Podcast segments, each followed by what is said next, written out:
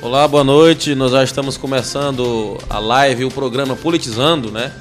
E hoje nós iniciamos a série Frente a Frente com o pré-candidato a prefeito, pastor Daniel Vieira. Essa série vai ser uma série de debate, né? De bate-papo com os pré-candidatos de Imperatriz, a prefeito, a vereador, enfim, vamos estar debatendo as propostas, os objetivos, os planos, perguntando também para essas pessoas quais são os planos delas, os propósitos para com a nossa cidade. Eu já começo saudando também os nossos amigos aqui, o Henrique, o Johan, o David. Boa noite a todos. Boa noite, Caio. Boa noite, David. Boa noite a todos. É, estamos com o pastor Daniel Vieira, pré-candidato a prefeito é, aqui em Imperatriz. Queremos é, agradecer a sua presença e dar as boas-vindas aqui do programa Politizando. Boa noite, boa noite aos, aos telespectadores né, e aos ouvintes também é, que estão nos assistindo aqui no Instagram, nas redes sociais do do Imperatriz Online. Boa noite ao pastor, pré-candidato à Prefeitura de Imperatriz, ao Caio, ao Henrique. Boa noite também ao David. É, boa noite. Oi, oi, agora sim. É, boa noite a todos, né? Boa noite a toda essa audiência esmagadora do Imperatriz Online. E vai ser um prazer aqui bater um papo com o nosso amigo aí, nosso pré-candidato, né? O pastor Daniel Vieira. Pastor, a gente também vai abrir espaço para o senhor dar suas saudações, obviamente, que o senhor transmita a sua mensagem para aqueles que estão nos acompanhando, nossos seguidores, seguidores do Imperatriz Online, as pessoas que lhe acompanham. Dê o seu boa noite, se apresente e vamos começar o nosso bate-papo. Boa noite, pessoal que nos acompanha aqui no Imperatriz Online. Boa noite, Henrique, o Caio Negrão, que está aqui com a gente. Eu tô, estou tendo o prazer de estar com essa equipe abençoada e o David e também o Johan. Gente, um prazer estar convosco. Sei que esse debate vai servir muito para enriquecer o momento político da nossa cidade. É isso aí, pastor. Pronto, eu já, eu já apresentei um pouco aqui conversando com o pastor Daniel Vieira. Assim que ele chegou, falei um pouco do nosso projeto, né? É o projeto Politizando, que visa esse bate-papo, é, visa abordar política local, política regional. A, a com o intuito de levar informação para as pessoas, de levar reflexão, de levar uma nova proposta né, para os jovens da cidade, também para aqueles que já são mais velhos, idosos, anciãos. E a gente precisa realmente estar tá enaltecendo o debate político, porque por muito tempo, pastor, e acredito que o senhor concorda também, a política começou a se tornar um assunto chato, aquele assunto que ninguém quer debater de forma positiva, ou que quando vai debater é para falar mal. Né? E a gente quer resgatar a importância de se debater a política com a boa prática. Porque a boa prática política é essencial para a convivência humana, para o mantimento da sociedade, enfim, para a elaboração de um futuro melhor. E esse é o nosso projeto. Eu espero que o senhor é, se disponibilize mais vezes para estar debatendo com a gente. A gente está começando agora, estou lhe conhecendo hoje. Henrique já lhe conhecia, Johan também está conhecendo o senhor hoje, David, né? E hoje, como uh, uh, a manchete já diz, frente a frente com o pré-candidato a prefeito, o pastor Daniel Vieira, né? Segura, pastor. É. Manda ver. Hoje vai ser bom. Pastor, é... começou, pastor. Já começar perguntando aqui para você, o que, o que faz você hoje, é, é, como o Caio acabou de conversar aqui, falou um pouco do nosso projeto, nosso projeto ele visa os jovens que não gostam de política, as pessoas que já, já entram. É, porque as pessoas mais velhas começaram a tratar a política de uma forma corriqueira, de uma forma de qualquer jeito. E eu, eu acredito que os jovens de hoje em dia, a gente não, nós não queremos isso para eles. Nós queremos que os jovens de hoje em dia escolham as pessoas corretas para defendê-las a sociedade de Imperatriz, Imperatriz, o Imperatrizense, ele merece pessoas, ele merece 21 vereadores que defendam a cidade, ele merece deputados estaduais que defendam a cidade, assim como também a gente, nós merecemos um prefeito que possa nos defender e também possa nos alavancar ainda mais. A princesa do Rio Tocantins, que é Imperatriz, uma, uma cidade que é, traz é, grandes obras para cá, nós vemos aqui a Suzano, entre outras outras empresas que fomentam esse mercado aqui dentro da cidade, dentro da cidade de Imperatriz. O que leva você, pastor, é, de, de, uma congregação muito grande. É, é, antes de eu vir para cá, eu tenho que estudar você. Eu não lhe conheço, mas eu hoje, a partir de hoje, eu posso lhe conhecer melhor pessoalmente, mas eu tenho que estudar. Faz parte da, da é, se há de certo, são 21 templos dentro da nossa cidade. É, acredito que a Igreja Assembleia de Deus ela já fez duas vereadoras tão de mandatos nesse momento. É, acredito que elas não voltam mais, porque não foi, não foi o que eu acho que é nem o que a igreja esperava, mas o que a Imperatriz esperava. Verdade. Hoje, por que, que você bota o seu nome para ser pré-candidato dessa grande cidade? Johan, deixa eu te falar, por que, que eu, pastor Daniel Vieira, que estamos com mais de 100 igrejas no estado do Maranhão e 21 aqui em Imperatriz, estou entrando na política? Para começar, deixa eu te falar, eu estou entrando na política, mas eu espero que a política nunca entre em mim. Porque aquilo que você falou, a política hoje é sinônimo de algo desagradável e desacreditada. E desacreditada. Então eu espero que essa política tradicional do toma lá da cá, a política tradicional do fala e não cumpre, a política tradicional dos desvios, essa nunca entre em mim. Eu estou entrando então na política, tentando ser um diferencial nessa conjuntura política de imperatriz nesse ano. E por que estou fazendo isso? Estou fazendo isso, em primeiro lugar, pela questão de que amo essa cidade. Eu vim para essa cidade criança, ainda com meu pai. Eu tenho 43 anos que moro aqui em Imperatriz. Eu conheço cada palmo desse chão. Eu tomei banho no Cacau, eu tomei banho no Capivara, eu tomei banho no Bacuri, numa época ainda que esses riachos eram limpos e podiam banhar. Então eu conheço essa cidade e por conhecer Imperatriz eu também passei a amar. É uma história de amor que a gente tem. E quando a gente olha aqueles que se predispõem hoje a governar nossa cidade, eu considero que posso contribuir um pouco mais do que os nomes que hoje estão aí. É, pastor, mas contribuir como? Né? Eu, eu tive hoje fazendo uma varredura nas suas redes sociais e eu vi muitas mensagens motivacionais e nenhum projeto conciso de, do tipo eu vou fazer isso para melhorar isso.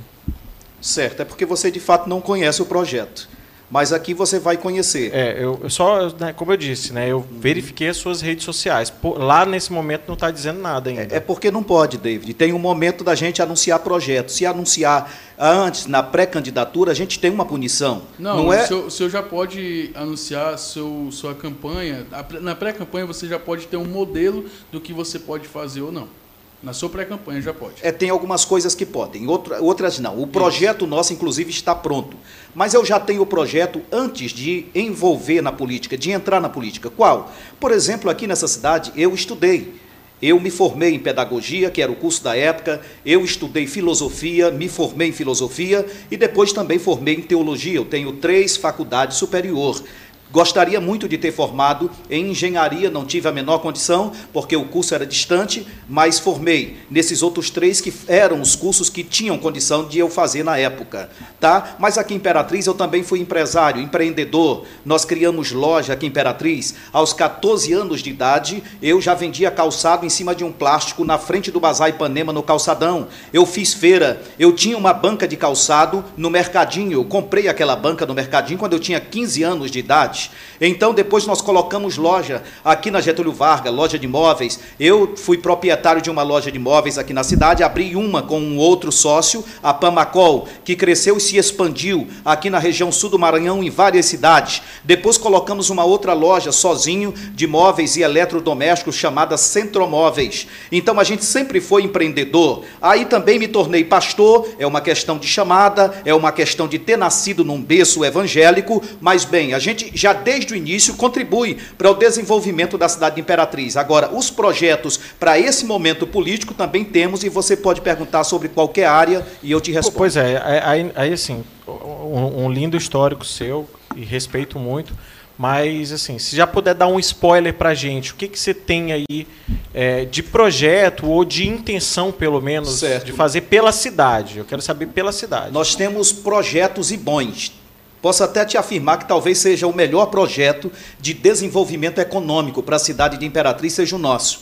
Tá? Eu não posso te falar assim de todos. Se você quiser perguntar sobre alguma área, mas vamos para uma área. Por exemplo, vamos para infraestrutura, pode ser? Sim, Depois a gente vai dividindo nas Perfeito. outras áreas. Inclusive, era, era uma, era uma Fica pauta que a gente abordar com o É, senhor. eu, de fato, eu estou aqui para conhecer os seus projetos. Certo, ok. Vamos falar de infraestrutura primeiro, né? A infraestrutura da nossa cidade é caótica, é terrível. Mas o que teríamos para melhorar a situação da nossa cidade? Primeiro, nós teríamos um projeto, ou nós temos um projeto de correr atrás de investimentos para nós canalizarmos o Bacuri. É um projeto caro. É um projeto audacioso, mas Paropebas, que fica aqui perto de nós, conseguiu, através de um empréstimo no Banco Mundial, um, um recurso para canalizar córregos dentro de Paropebas. A gente também vai correr atrás, porque o Banco Mundial ele disponibiliza recursos para países de terceiro mundo. Se você tem um projeto que é convincente, se você tem um projeto que é necessário, a gente pode conseguir. Primeira coisa, infraestrutura priorizar a, a canalização do Riacho Bacuri. Segundo, o que, que a gente pode fazer mais? Isso está no nosso projeto, inclusive a gente registra ele amanhã, já no cartório. O que mais? Nós pretendemos resolver o problema do alagamento na cidade Imperatriz e eu vou é resolver. Como assim? Primeiro, nós vamos, nós temos um projeto de criar uma avenida Beira Rio, ligando a Beira Rio até a Ponte do Cacau. Se eu fazer essa avenida ali, o que que eu, o que que eu resolvo? Primeiro, eu embelezo a cidade, que Imperatriz precisa ser embelezada, porque é a princesa. Imperatriz precisa ser humanizada. Se eu criar a avenida na Beira Rio, até a Ponte do Cacau, eu embelezo a cidade, com o aterro da avenida, eu impeço que no ano que, depois que essa avenida for construída, aqueles ribeirinhos, o pessoal do bairro da Caema, sejam desabrigados. Por quê? Porque vai servir como dique que vai impedir que as águas venham para o Porto da Balsa e o bairro da Caema. Mas nós temos mais projetos. Nós temos um projeto de abrir a Avenida Moacir Expósito, aquela que passa do lado do aeroporto. Nós precisamos conseguir com a Infraero a liberação para levarmos ela até a Vila Fiquene. Porque se eu levar ela até a Vila Fiquene, eu vou melhorar o tráfego do povo da Vila Fiquene, da Ayrton Senna, do Parque Alvorada 2, para que quando eles quiserem vir para essa região, eles não tenham que fazer essa volta, passar em Parque Santa Lúcia, Vila Nova, Jardim São Luís e vir para a BR. Então, na infraestrutura, nós temos diversos projetos. Aqui eu só comecei a te falar. É, pastor, é, inclusive nós estávamos comentando, e, e- e o senhor falou algo bem interessante, é, por você ser pastor, às vezes as pessoas se perguntam, né, será se na questão cultural, né, na área da cultura, será se o pastor tem algum projeto? Então, é, eu queria saber do senhor, é, algum projeto, né, algum projeto que já está em papel e que se você sendo eleito, colocará em prática, é porque nós sabemos que a cultura do Maranhão e do Brasil é diversificada e aqui em Imperatriz não é diferente. Nós temos festas tradicionais. E o que, que o senhor é, é, proporcionaria é, é, na área da cultura para nossa cidade para beneficiar a população que tanto gosta é, desse, desse, desse, dessa área cultural aqui na nossa cidade? Eu trago aqui uma frase do querido e saudoso Fiquene, Ribamar Fiquene, ex-prefeito de Imperatriz. Ele dizia assim: Nós precisamos aculturar Imperatriz. Aculturar é criar pessoas cultas.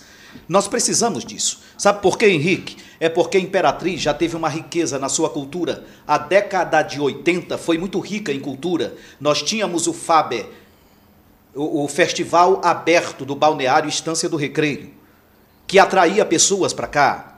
Aqui, naquela época, foi levantado artistas como Zeca Tocantins, como Neném Bragança, como Erasmo de Bel e tantos outros. Agora, o que acontece? O que a gente percebe é que a cultura, nesses últimos anos, foi desprezada não está mais tendo cultura. A cultura da- da- governamental está se resumindo em pegar o dinheiro e pagar a banda da Bahia, pagar um cantor de fora. Isso não é investimento em cultura. Imperatriz ganha o que com isso? Nada. Agora, numa gestão Daniel Vieira, sim, nós vamos ter cultura. E o que eu faria para melhorar a cultura de Imperatriz, David? O que eu faria? Presta atenção nesse projeto que a gente tem. Nós vamos criar a escola de arte. A escola de arte, eu vou resolver vários problemas criando ela. A primeira é, eu vou amparar o artista de Imperatriz, aquele músico que hoje tem que tocar numa pizzaria a noite todinha para ganhar 60 reais ou 80 e comer um pedaço de pizza com um refrigerante, nós vamos trazer ele para a escola de arte. Ele vai ter o seu salário para repassar os seus conhecimentos. E esse artista pode ser aquele que toca violão, aquele que toca bateria, aquele que ensina música para que alunos aprendam a tocar um instrumento de assopro, porque o projeto é criar a nossa orquestra sinfônica municipal. Então nós vamos criar a escola de arte para valorizar os artistas que hoje estão aí passando muita dificuldade e ao mesmo tempo nós formaremos novos artistas e novas pessoas. Isso é gerar cultura na cidade de Imperatriz. É,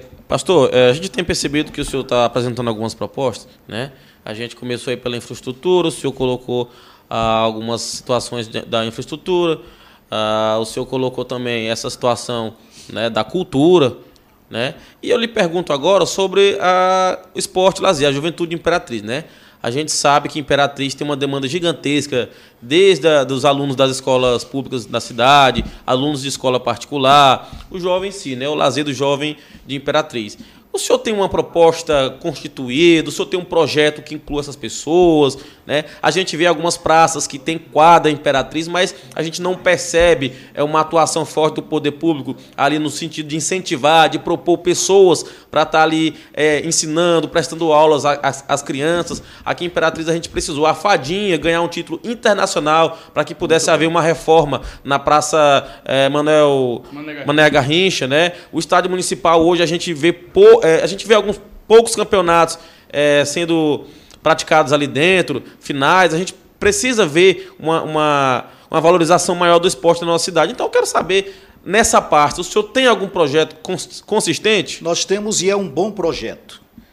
Porque hoje, Imperatriz, nós temos um grande número de ciclistas, mas não tem um projeto para eles. Um campeonato estadual, um campeonato imperatrizense municipal, que seja anual, para que esses ciclistas não fiquem simplesmente se juntando através de um grupo de WhatsApp e correndo daqui até João Lisboa, Bananal, Ribeirãozinho. Não, que eles tenham uma mentoria, que eles tenham numa secretaria de esporte um campeonato para incentivar a, a- a cultura do ciclismo. Nós precisamos, em Imperatriz, eh, também incentivar a eh, eh, que as escolas municipais criem os seus campeonatos de basquetebol, ou que criem um campeonato de, de, de vôlei, ou que mesmo seja um campeonato eh, n- eh, esta- eh, eh, municipal de futebol para as nossas crianças, para desenvolver talento, para gerar novos talentos no esporte, que seja na, na- no, no- no no futebol, que seja no ciclismo, ou que seja eh, num, num basquete ou no vôlei. Mas nós precisamos que a Secretaria de Cultura, de fato,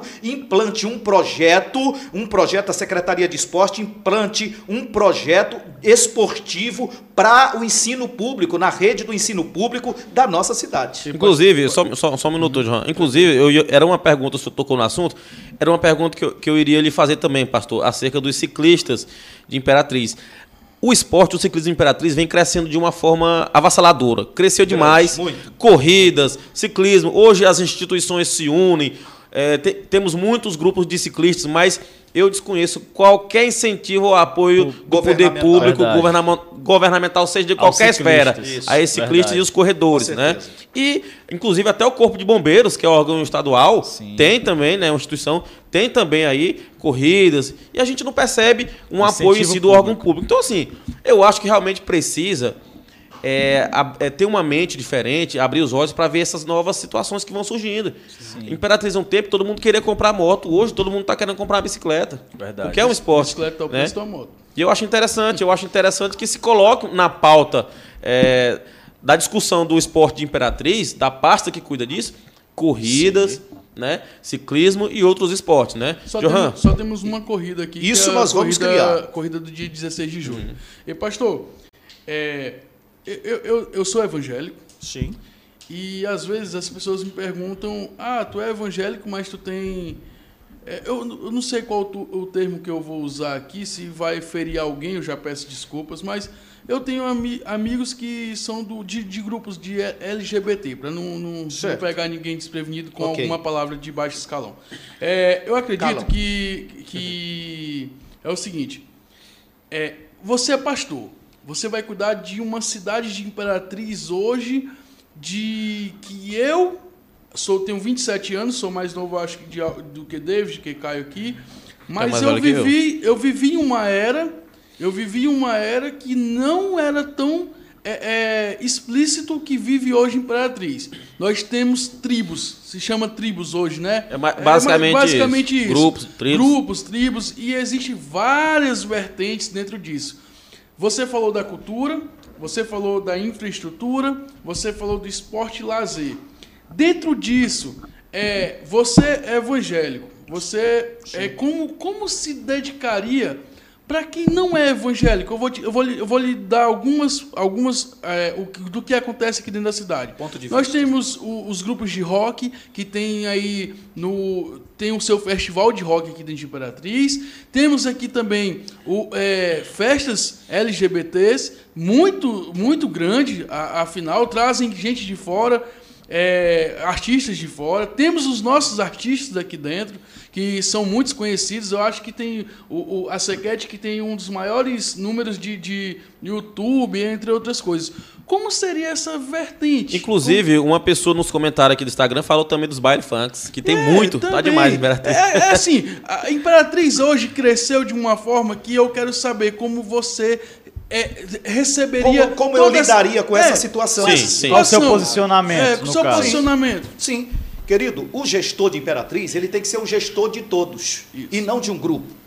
Você não pode ser gestor de um grupo. Eu não sou xiita para dizer, é, é, assumir o meu grupo X vai dominar os outros agora. Sim. Não. O gestor de Imperatriz, ele é gestor de todos. A nossa cidade é formada de diversos tipos de credos religiosos, de, diverso, de diversos modos de cultura. Então, o gestor de Imperatriz, ele não pode colocar aqui a sua religião e dizer, Imperatriz, eu vou governar para esse povo X. O que, que aconteceu no Egito? No Egito, um presidente da Irmandade Muçulmana assumiu o governo do Egito e quando ele assumiu, ele começou a trocar generais que não eram muçulmanos, ele começou a criar leis da Sharia dentro do Egito e aquilo causou uma revolução terrível e derrubou ele, porque era um xiita, era um idiota fazer uma coisa dessa. Imperatriz, o gestor, tem que governar para todos, independente do credo religioso. Você não pode perseguir, nem deve, e isso não é correto. Todos faz parte da grande cidade de Imperatriz e isso também faz parte da democracia que cada um viva a sua vida de acordo com o que ele pensa. Então todos teriam oportunidade no seu governo. Com certeza. Porque o que faz alguém ter oportunidade no meu governo, no caso de ajudar numa administração, não é o credo dele religioso e nem a opção sexual, é a competência dele. Ok. É, muito bem, pastor. Voltando aqui um pouco para a infraestrutura, é, todos os anos nós temos um problema muito sério no Parque Alvorada decorrente das chuvas. Né? E, inclusive, nós tivemos é, em 2018, né, tivemos inclusive deputados entrando na água, fazendo lindas fotos né, é, é, lá, lá- lá durante, durante esse período. Mas até agora a gente não, não se viu nada assim de fato de uma solução que resolvesse o problema do Parque Alvorada. O senhor tem ciência desse problema e o que, que pode ser feito para resolver isso? Eu tenho Sobre as enchentes, tá? Certo. Ainda, vamos sobre as enchentes. Tá, ainda eu tenho conhecimento sim sobre esse problema que aconteceu. Eu não tenho conhecimento é sobre a causa. O que está gerando isso?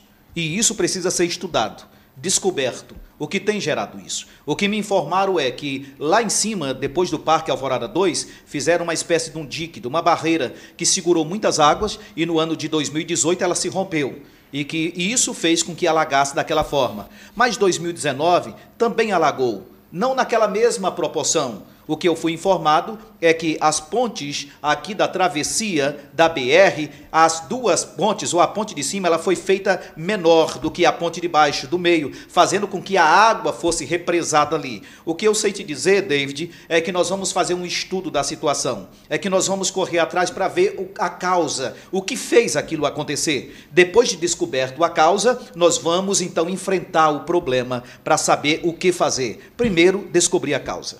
É, pastor, é, a gente Imperatriz, a- nós vivemos uma novela que ela já é antiga e ela se repete todo ano. Qualquer telespectador, ele abusa quando a novela passa mais de uma vez. Verdade. Eu acho que a novela do Socorrão, ela não merece mais passar, não vale a pena ver de novo. E todo ano ela é colocada como a primeira novela do ano. Verdade. A gente sabe que o Socorrão É o hospital que atende pessoas de Imperatriz, das cidades circunvizinhas e de toda a região, como um hospital que dá suporte. Né? As cidades mais distantes também, às vezes, precisam do suporte do socorrão. Né? E hoje a gente tem uma bomba relógio ali dentro. Quando se fala de estrutura, quando se fala de, de profissionais, né? muitas das vezes já, já obtivemos denúncias de, de próprias, das próprias pessoas de dentro. Então eu queria saber, o senhor, como prefeito, em caso seja eleito, qual é a proposta, qual a ideia, o que, que o senhor tem de solução? O senhor já tomou conhecimento dos problemas do socorrão? O que, que o senhor vai propor para a cidade em relação à saúde pública do município? Olha, Caio, eu tenho dificuldade de dar minha palavra e não cumprir. Tá? É, mas no caso do socorrão, o que, que acontece com ele? Nós temos uma problemática. Primeiro, em um raio de 150 quilômetros, David, nós temos 65 municípios que deságua os seus doentes aqui. Então, é, é uma situação delicada. Porém, o socorrão, nós já tivemos uma promessa aí do governo que veio, anunciou há dois anos atrás e até agora o mato está lá. Agora estão anunciando de novo porque chegou de novo a política. Porém, nós precisamos de um novo socorrão. Se Deus me colocar na gestão dessa cidade, nós vamos lutar com todas as forças para conseguir, junto ao governo federal, recursos para construir um novo socorrão, porque aquele é uma espelunca.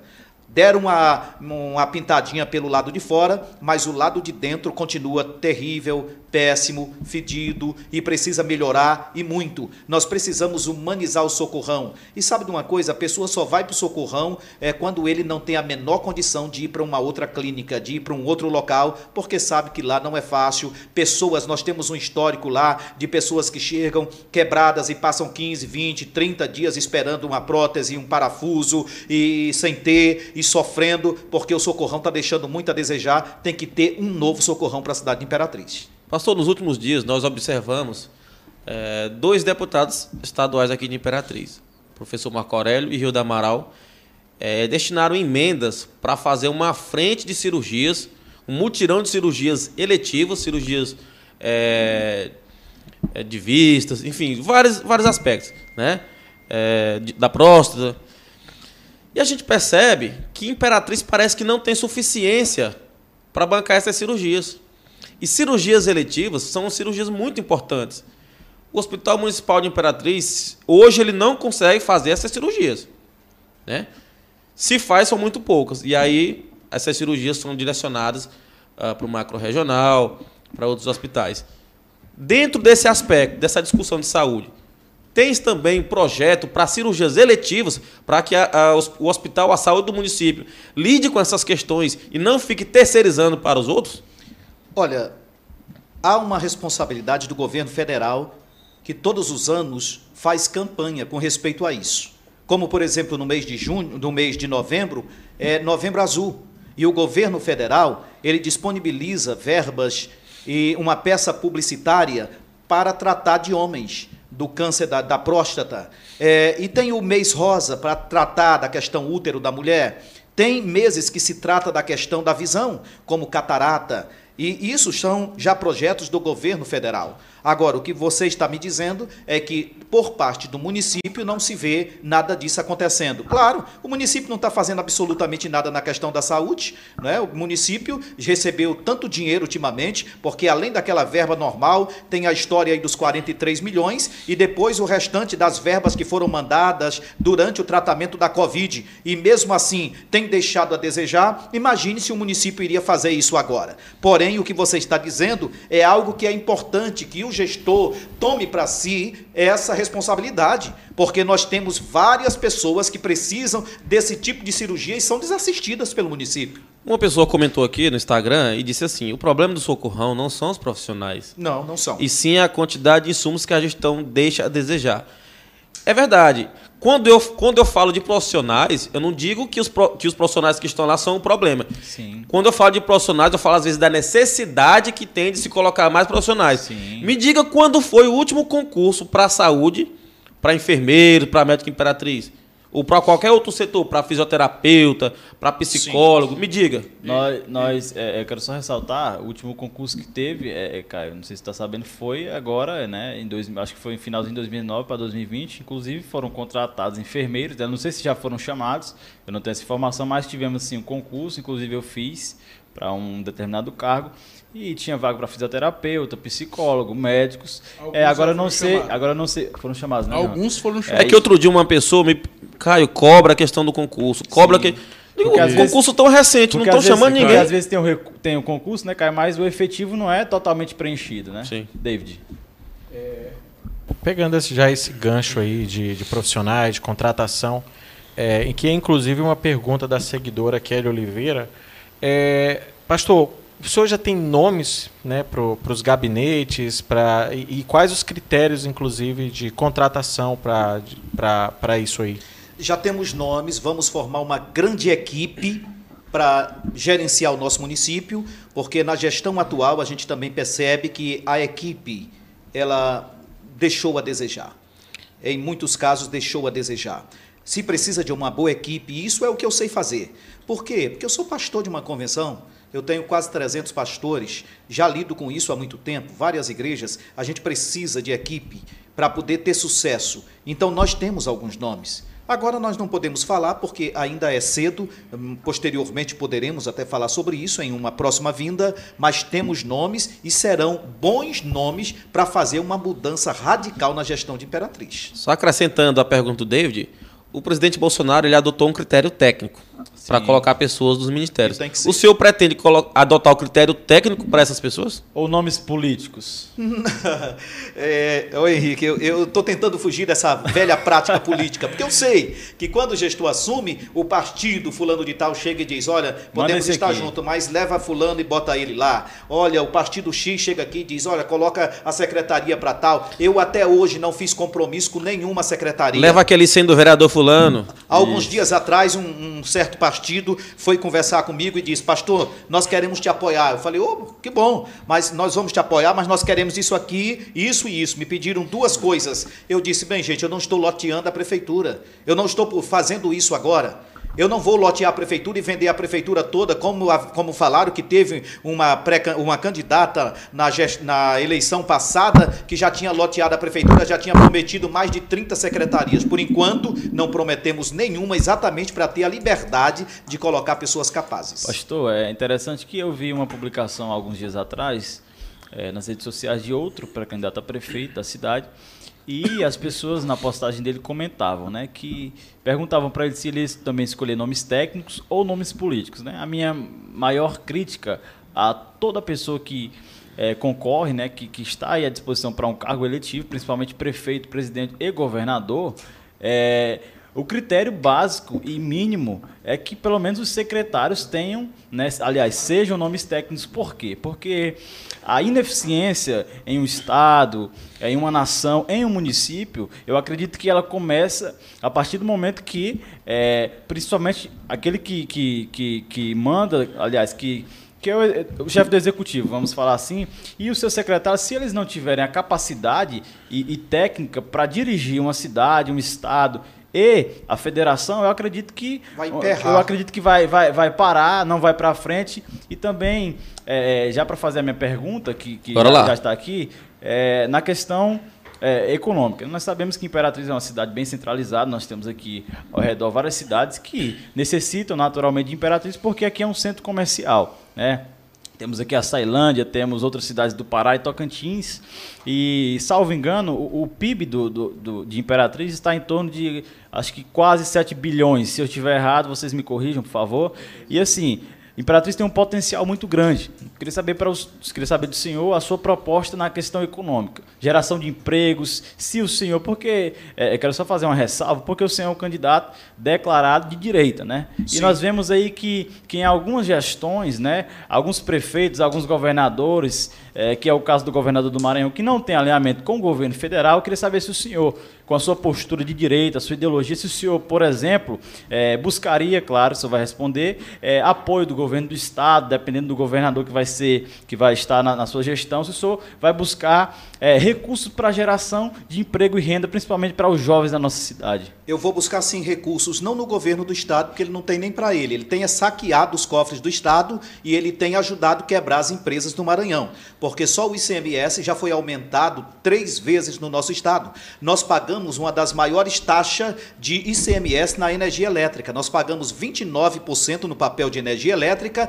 e mais 4% de confins, o que dá 33% na taxa de energia elétrica, uma das energias elétricas mais caras do Brasil. É isso que gestor do nosso Estado sabe fazer. Esse homem não tem projeto para melhorar a economia do nosso Estado. Porém, numa gestão Daniel Vieira, nós temos projetos e esse vai ser o principal carro-chefe da nossa gestão. O que? Melhorar a economia da nossa cidade. E como eu farei isso? Nós temos projeto para fazer isso. Deixa eu te falar, Henrique. É, Imperatriz ainda precisa ser descoberta pelo empresariado do Brasil. Precisa ainda ser descoberta pelo empreendedor do Brasil, o investidor brasileiro que não conhece bem Imperatriz. E isso cabe a, uma, a um gestor fazer isso. Você vê que veio um dos maiores empresários do Brasil aqui na nossa cidade, o Luciano Davan, querendo fazer um investimento aqui para gerar 220 empregos, e o gestor nem lá no aeroporto foi receber. Mandou dois meninos ir lá, buscar ele num carrinho, dar uma volta na cidade e mostrar. Se isso é papel de um gestor que quer melhorar a economia da sua cidade, que quer gerar emprego, que quer gerar renda, se sou eu, Daniel Vieira, eu estaria no aeroporto com meu secretariado, eu colocaria o homem do meu lado e diria: Luciano, nós vamos abrir, meu amigo, eu vou te mostrar a cidade, pago o jantar para ele, pago o almoço para ele, pegava o número dele e não ia deixar ele quieto enquanto ele não colocasse a loja. Mas isso está faltando, querer, boa vontade. Agora nós vamos na Fiesp a Federação da Indústria e Comércio do Estado de São Paulo. Nós vamos na Firjan, a Federação da Indústria e Comércio do Rio de Janeiro, mostrar as potencialidades da nossa cidade, dizer para o investidor: Imperatriz é isso, está às margens da Belém Brasília, tem o Rio Tocantins do lado, tem uma ferrovia norte-sul, tem aeroporto, tem uma boa rede hoteleira e se você implantar a sua empresa aqui, nós vamos te dar isenção de imposto durante tantos anos, mas nós vamos dar um jeito jeito de arrumar emprego e renda para o nosso povo. Imperatriz vai prosperar numa gestão Daniel Vieira. Pastor, é... o senhor fala, o, o senhor tem uma fala é, muito bonita.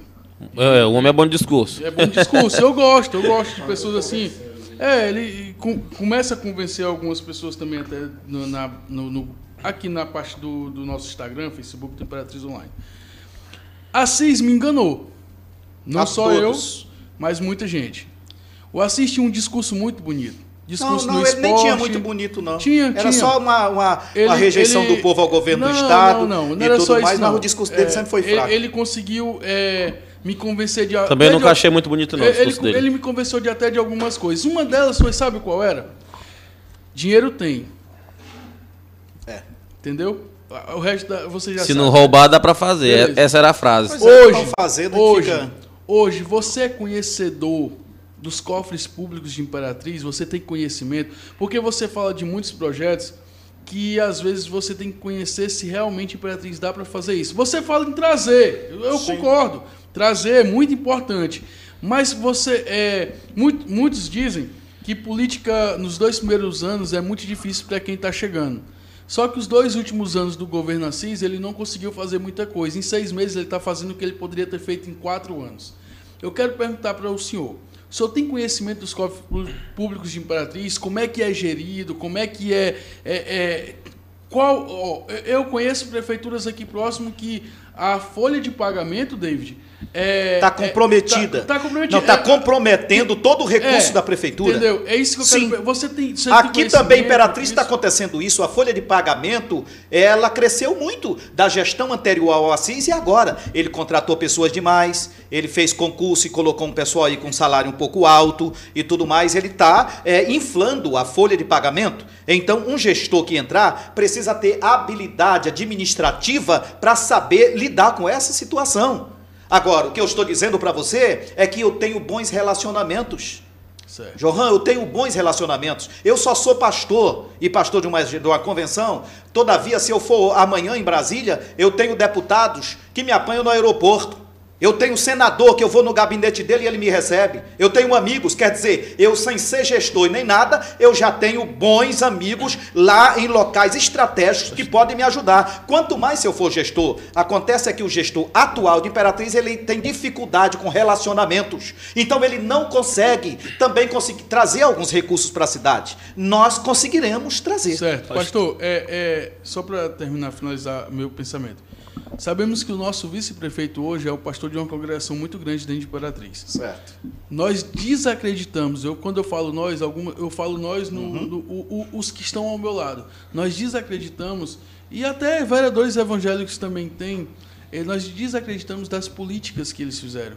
Eles não têm um projeto de políticas Não, públicas. nenhum, e nenhum. o pastor, vice-prefeito hoje da cidade de Imperatriz, ele meio que passou quatro anos e ele nunca foi descoberto. Eu, eu, não, eu, eu- eu vejo. Eu também ele- quero saber cadê o pastor Alex. É, então, assim, Sim, o que é que ele faz na administração, é, é. né? E, e fora isso, também alguns vereadores das políticas públicas que a nossa cidade precisa. Inclusive, Johan, só complementando o pastor, eu acho que, eu comentei em, outro- em outra programação, por que que criou-se um hábito de que vice-prefeito tem que ficar apagado, Sim, tem que ficar inativo, Verdade, tem que ser verdade. inútil.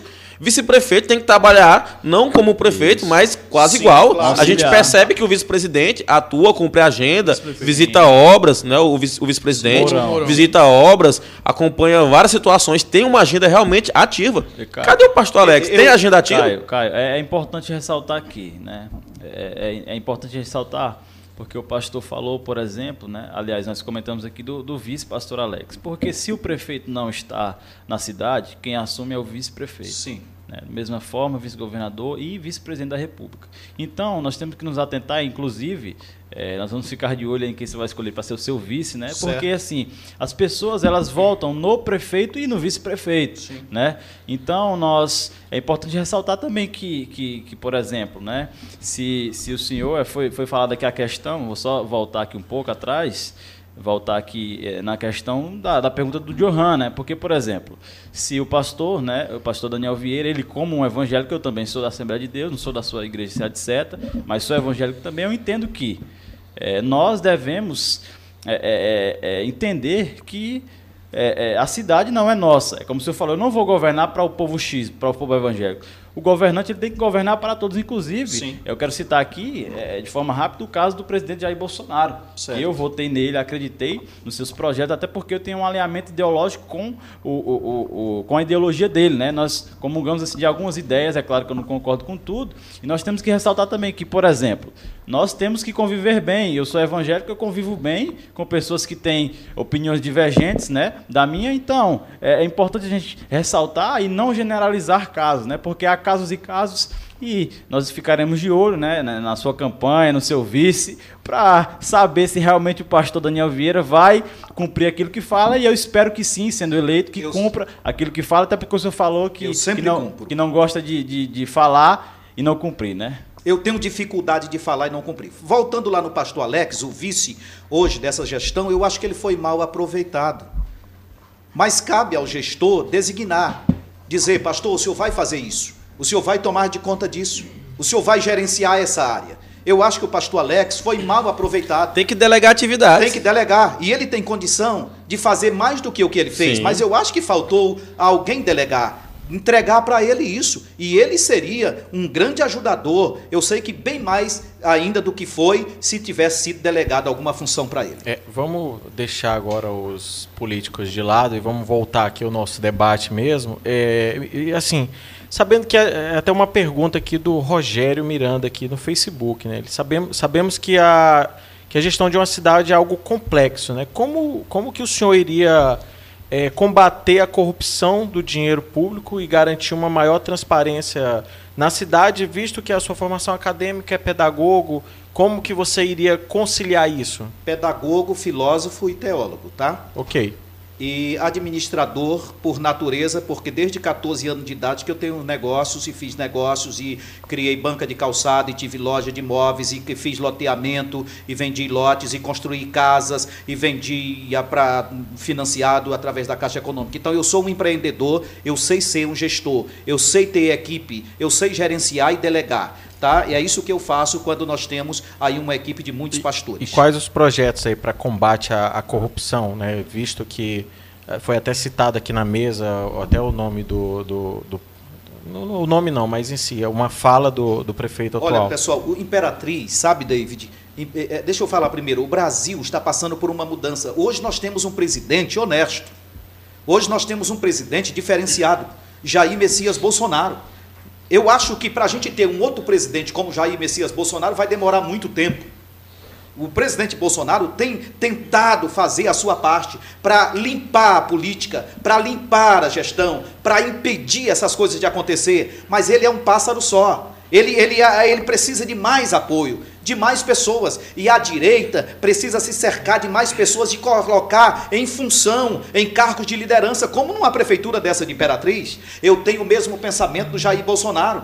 Eu tenho, é, eu tenho 51 anos de idade, eu nunca fui numa delegacia, ninguém nunca prestou queixa de mim, ninguém nessa cidade pode chegar e dizer: esse pastor me deu um tombo, me comprou isso e não pagou, fez isso e não pagou. Eu tenho uma história de honestidade, de caráter, e é isso que nós vamos levar. E a outra coisa, nós tememos a Deus. E a Bíblia diz que o temor do Senhor é o princípio da sabedoria. Então, esse meu temor do Senhor, o meu histórico de vida, faz com que eu afirme para você, cidadão, de que num, num governo Daniel Vieira, nós não teremos corrupção. Pastor, eu vi mas, o. Mas como? Eu já poderia ter corrupção agora. Eu já tive proposta agora de pessoas que chegou para mim aqui nesse prédio, eu fiz reunião de pessoas Sim. aqui me convidando e dizendo, pastor, eu vou te apoiar. Aí nós vamos fazer o seguinte: eu vou te dar tanto, você me dá isso, você me dá aquilo. Já tive várias propostas do tipo. Aquele, aquele, aquele, acordo que amarra o político, ele não, ele não tem liberdade Isso. de nomear os deles em si. E não aceitei. É, é pastor. Faço, nós temos faço. uma pergunta aqui do internauta, é, ligeirinho, Caio. Porque o pastor já citou duas vezes e acabou o internauta querendo saber sobre isso. Então, o senhor fala por duas vezes que trabalhou desde os 14 anos e entre outras coisas. Beleza. É, não, acredito que é uma pergunta bem convincente. O trabalho infantil. Você trabalhou, fez um trabalho infantil. Como hoje você tem alguma. Para combater o trabalho infantil da nossa cidade, vemos muitas crianças que trabalham porque às vezes querem algumas coisas. E eu queria saber do senhor. O senhor trabalhou. Sim, beleza, e, acho, na, e acho certo. Naquela su, na sua época que, que você trabalhava, minha mãe também trabalhou, entre eu acho que a mãe de cada um okay. aqui. Só Sim. que hoje é considerado como um trabalho, é, é, um trabalho infantil. Como seria o combate disso hoje? Ó, eu primeiro, uma, uma, uma, um, um menor de idade, trabalhar para mim não é crime nenhum. Tá? O que você não pode é abusar do serviço. Tenho que concordar mas, com o senhor. Mas, por exemplo, eu tenho um amigo que tem um supermercado aqui na cidade e o filho dele estava lá dentro trabalhando no caixa e chegou uma equipe de inspeção aí, de uma secretaria X, e viu o menino lá e multou o supermercado porque tinha um menor de idade no caixa. Do pai dele, do supermercado do pai dele. Isso é um absurdo. Mas é lei. Mas está errada essa lei, mas porque foi criada por uma ideologia nefasta. Certo, mas, e isso mas precisa continua, mudar. Mas nós.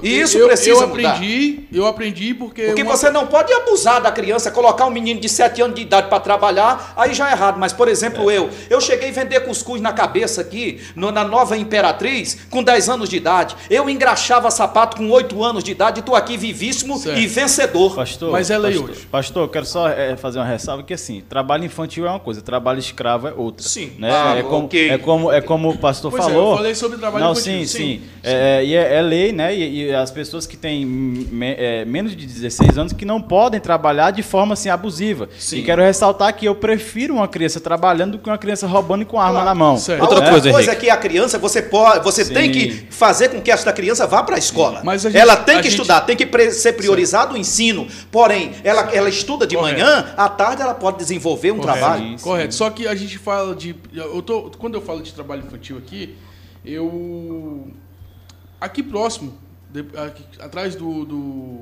do aeroporto de Imperatriz, eu observei algo, uma cena, e fui até a pessoa é, e perguntei algumas coisas e a criança falou que ela não estudava, que ela trabalhava Errado. porque tinha que sus- sustentar a Ah, família. Isso acontece muito na nossa Aí cidade. eu quero saber aonde é que chega. Porque você é formado Sim. em três faculdades. Sim.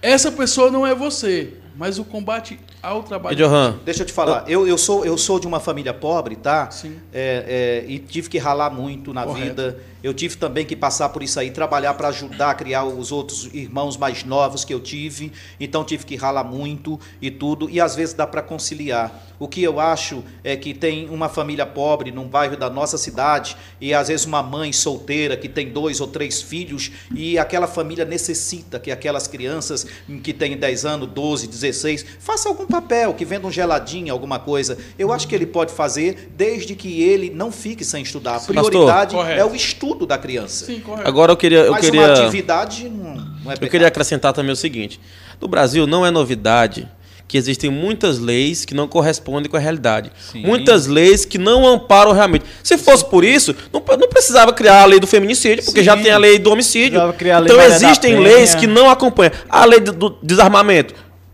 Pelo amor de Deus, as pessoas querem ter o direito de se defender Sim, e defender a sua O família. não Estatuto do Desarmamento simplesmente é, facilitou o trabalho do bandido. Sim, e pode pegar os dados hoje aqui do, do Brasil, os índices de crimes, de homicídios diminuíram. Aí o, Inclusive, esses Caio, dias, viu, inclusive- Henrique e Sim, Caio, pastor, sim. teve um moço que disse aqui pra mim numa entrevista assim, pastor, mas se você andar armado, você tem 50% de chance de se dar mal num assalto. eu falei, eu quero ter 50% de chance do que ter 0%. certeza. Zero é pior. E, E, pastor, aí, só, só concluindo aqui, Johan, é, eu acho que é uma lei que eu, eu apoio realmente que a criança tenha uma desenvoltura ligada à escola, que aprenda a, uma- a ter uma profissão. É óbvio que você não vai explorar, mas eu acho que você precisa readequar leis desse tipo para que ela se aplique à realidade. O Brasil, sobretudo o Maranhão, é o estado mais pobre da nação. A gente não pode privar as pessoas que precisam levar comida para dentro de casa de trabalhar, de oportunizar. E só para complementar, o pastor falou aqui ah, acerca da situação de que o Bolsonaro está um lobo sozinho, né?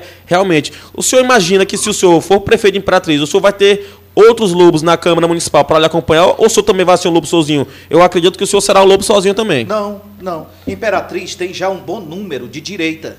Imperatriz é formada por uma grande parte de conservadores. Tanto é que o presidente Bolsonaro ganhou aqui nesse lugar. Nós temos bons nomes. Não seria sozinho, eu não seria um só. Eu sei que nós temos bons nomes de pessoas que querem fazer uma gestão honesta, inteligente e voltada para os valores da família, para os Eu, valores eu pego, cristãos judaicos. eu pego o exemplo hoje dos vereadores que nós temos hoje na Câmara Municipal. Quem são os vereadores de direita? Não tem. Não tem. Tá- Tem uns camuflados que se diz de direita, mas Não, nem eu- sabe o que defendem.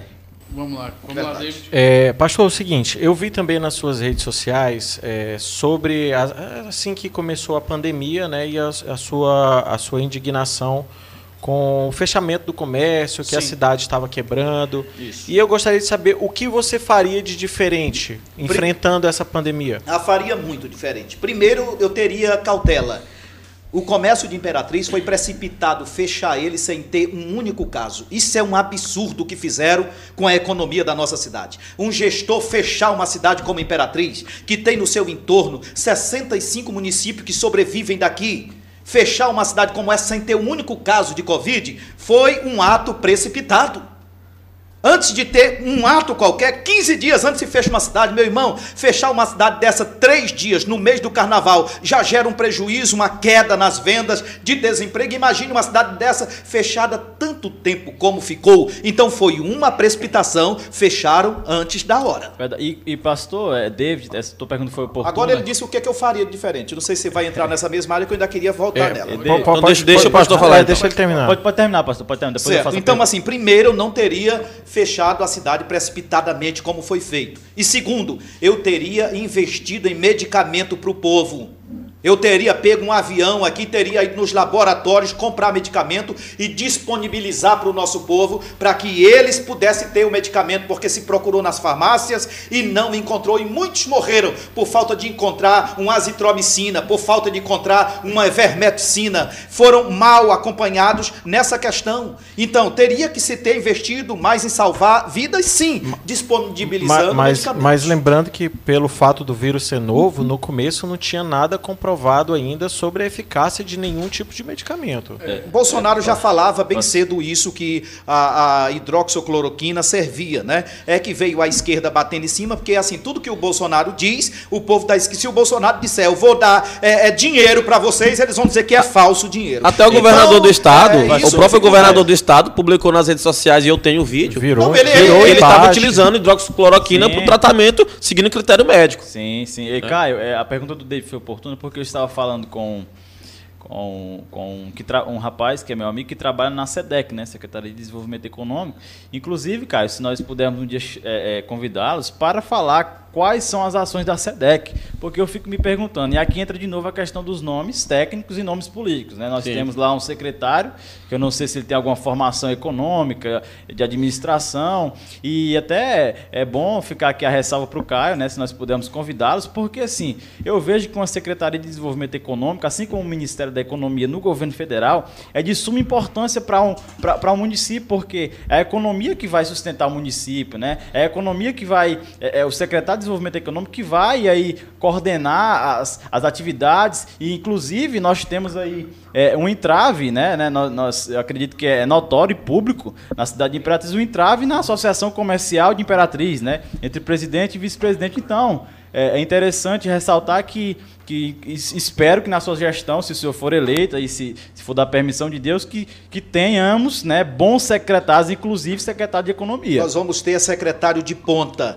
E um dos secretários que é, nessa gestão nossa, numa futura gestão Daniel Vieira, será essencial, é esse aí, o secretário da Indústria e Comércio. Porque vai ser esse cara, junto com o gestor, que vai atrair os investimentos para a nossa cidade. Sabe o que é está acontecendo hoje, Henrique? Tem muita gente formando na nossa cidade e ficando de cara para cima, não tem emprego, não é, tem, bacharéis em direito sem emprego, administradores de empresas sem emprego, é, bioquímicos, farmacêuticos, muita gente. Então, essa cidade precisa ter a sua economia aquecida para que o povo tenha a sua oportunidade. Porque o que, é que aconteceu? Um êxodo, sabe, David? Muitas pessoas saíram daqui foram embora para Goiânia, para Palmas, foram embora para Macapá, foram embora para várias cidades. Está na hora de Imperatriz criar a sua, fortalecer a sua economia para esse povo voltar voltar para sua terra e eles vão saber que a imperatriz vai prosperar e vão retornar. Pastor, agora eu vou voltar para uma situação que eu acho muito importante e é uma situação que todo governo a gente vê um problema relacionado a essa classe,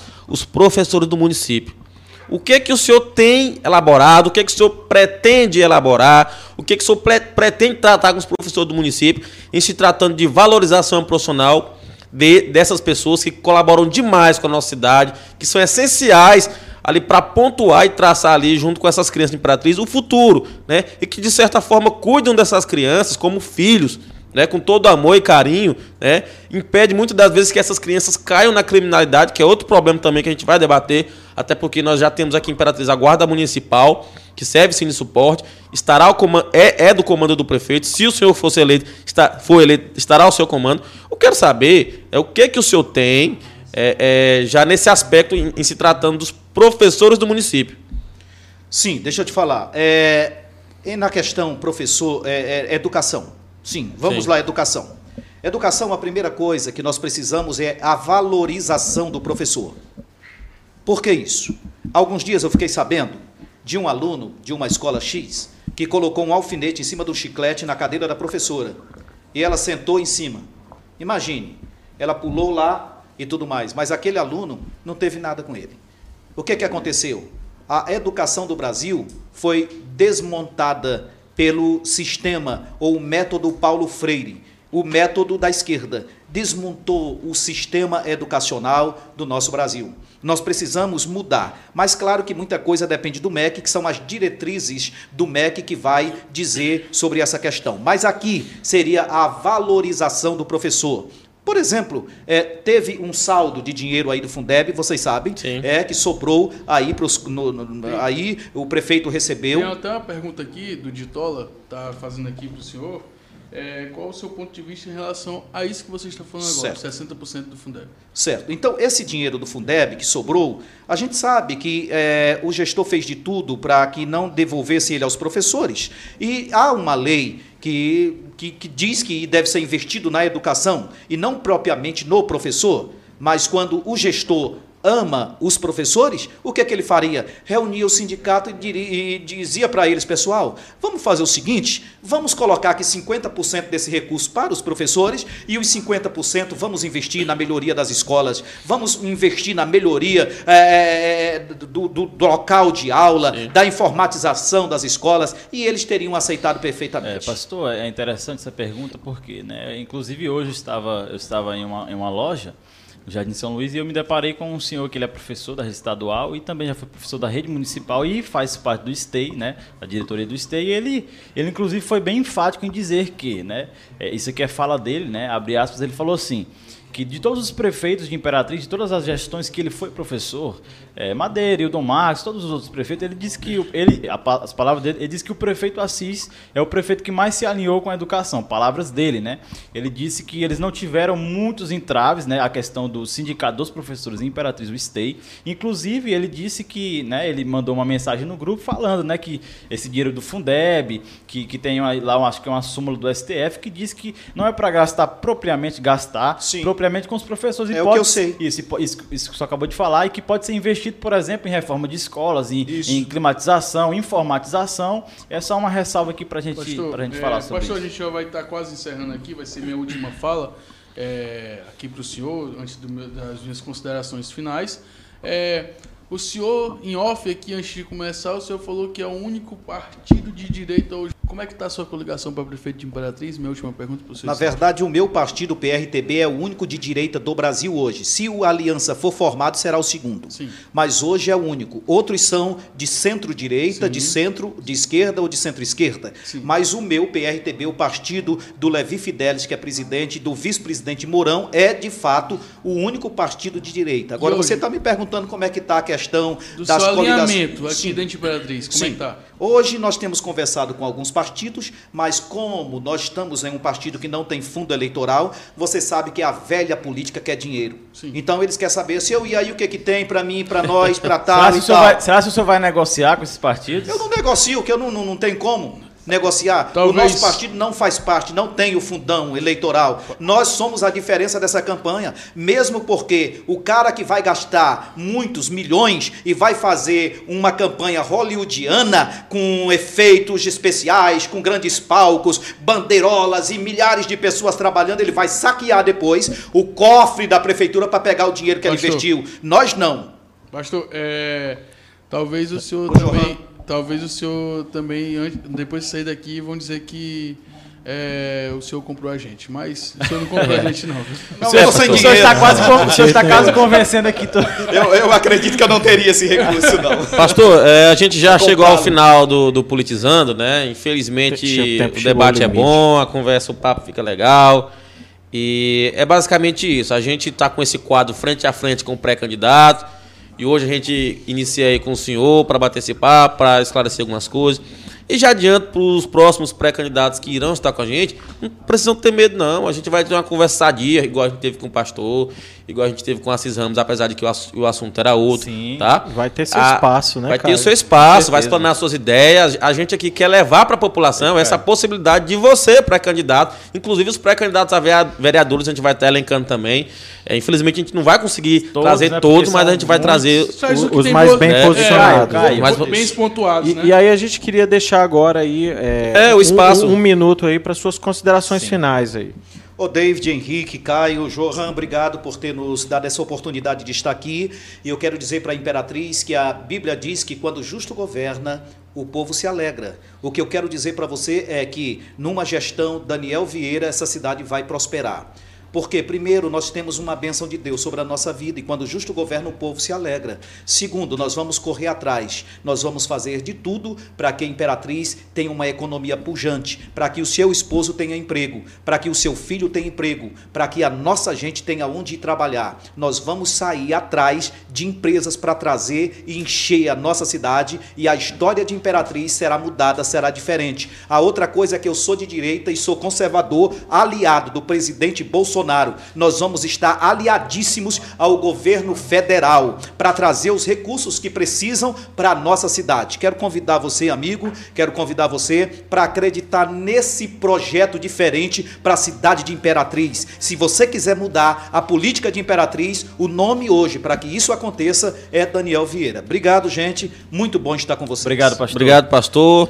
A gente agradece a, por- pelo senhor ter vindo aqui debater conosco, né? Agradeço a- aos, aos nossos parceiros aqui, o Henrique, o Johan, o David, né? Essa equipe que tem se empenhado nesse projeto. E não vamos parar por aqui. Semana que vem, Tem né? Segunda-feira, a gente vai trazer o presidente Quem da é? Câmara é? Municipal, Eita, é o eita. vereador É o- Zé Carlos Pé de Pato, que Caio, também é 30 pré-candidato. minutos, 30 Caio. minutos pra gente falar sobre é, os 43 milhões de nota fria, depois 30 minutos pra gente Não, falar eu sobre... quero- Não, eu, eu David, quero falar sobre isso. David, eu, Eu, queria, eu queria falar sobre David, os 25 David, milhões aí que a Câmara, David, que a eu Câmara queria, recebe. Eu queria duas horas de programa para o eu- eu presidente. já dei uma vasculhada lá no portal da transparência. Eu quero saber por, Deixa o David falar. por que. Caio, você compraria é, é, carne em loja de informática? Não. Rapaz, Eu não compraria... as- Já é, existe carne é. tecnológica É, assim. então, então David, tem, tem algumas coisinhas que eu David. quero que eu, que eu, tô, que eu só, só estou com dúvidas. Eu, Certo. eu também queria tirar uma dúvida se, se o David permitisse duas horas de programa para o presidente, inclusive. Não, explicar- tem que- tem que Ei, respeitar ei, o horário, tem que respeitar, só que brincadeira, só para o presidente explicar, já quero deixar esse recado. Deixa pra pra semana que ele, vem. As denúncias que tem contra a Câmara Municipal de desvio de recursos para o Covid-19. Um Semana abraço. que vem. Deus abençoe a É, todos. essa aí é boa. essa é Semana que vem. Presidente, o senhor está nos assistindo, que eu Eu tenho sei- certeza. eu Aqui é o lugar de falar, presidente. Eu não sei, eu não, ele não David, perde, não. David, eu não sei nem como é que vai ser o nome do programa da segunda-feira. frente a frente com o pé de pato. Pessoal, boa noite. Os nossos espectadores, os nossos seguidores, os nossos amigos, até os nossos inimigos, porque esse programa é bom demais. Aqui É ninguém bom, fica é de fora. É. Agradeço a todos. abraço, boa Fiquem noite. com Deus. Um abraço ao pastor. E semana que vem a gente está de volta. Um abraço. Um abraço, boa noite. Valeu.